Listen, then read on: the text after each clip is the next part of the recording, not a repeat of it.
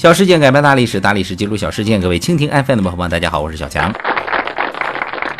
欢迎大家呢加入小强来了的微信号啊，来体验更多的互动。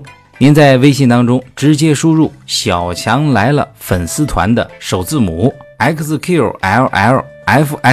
就可以了。啊，唐朝诗人李商隐有一句“身无彩凤双飞翼，心有灵犀一点通”，一直以来是写情书的必备。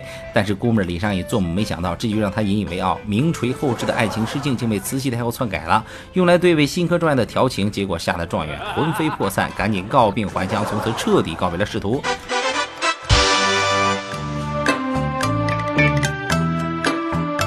这位可怜的状元是谁呢？同治的状元叫做翁增元。翁增元呢，家学比较好，大爹呢也是个学士啊，叔叔呢也是光绪的老师，家世好，人长得帅，但是考试就是不行，从小体弱多病，还有羊癫疯，考试一紧张就犯病，没招了，所以一直在复习。一八六三年，老爹病死，慈禧太后估摸着呀，瞄上了这个翁帅哥，一看这小伙他爹死了，估摸着伤心呢，于是啊。就说他爹做了不小贡献，给这小伙弄一个状元吧，直接就成了状元。因为长得帅，中了状元之后，别人送他个外号叫做“美状元”，绝对是才华与颜值都必备的小鲜肉一枚。有一天，后宫突然传来圣旨，说慈禧太后要单独召见新科状元翁增元。慈禧当时就三十来岁，刚守寡，毕竟喜欢年轻小伙子。慈禧太后就问小翁啊，有对象没有啊？打算找个什么样的呀？老翁哪见过这个呀？不敢回答。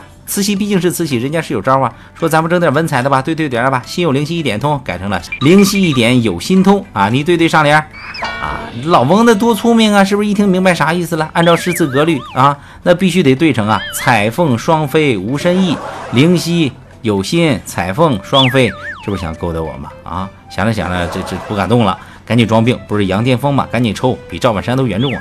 第二天请假回去了，干脆惹不起躲得起，最好的前程不要了。啊，给多少胆也不敢这样啊！啊，后悔啊！为什么非得当状元？好了，今天这事儿就讲到这儿，感谢大家点击红心收藏，哈，老带劲了啊！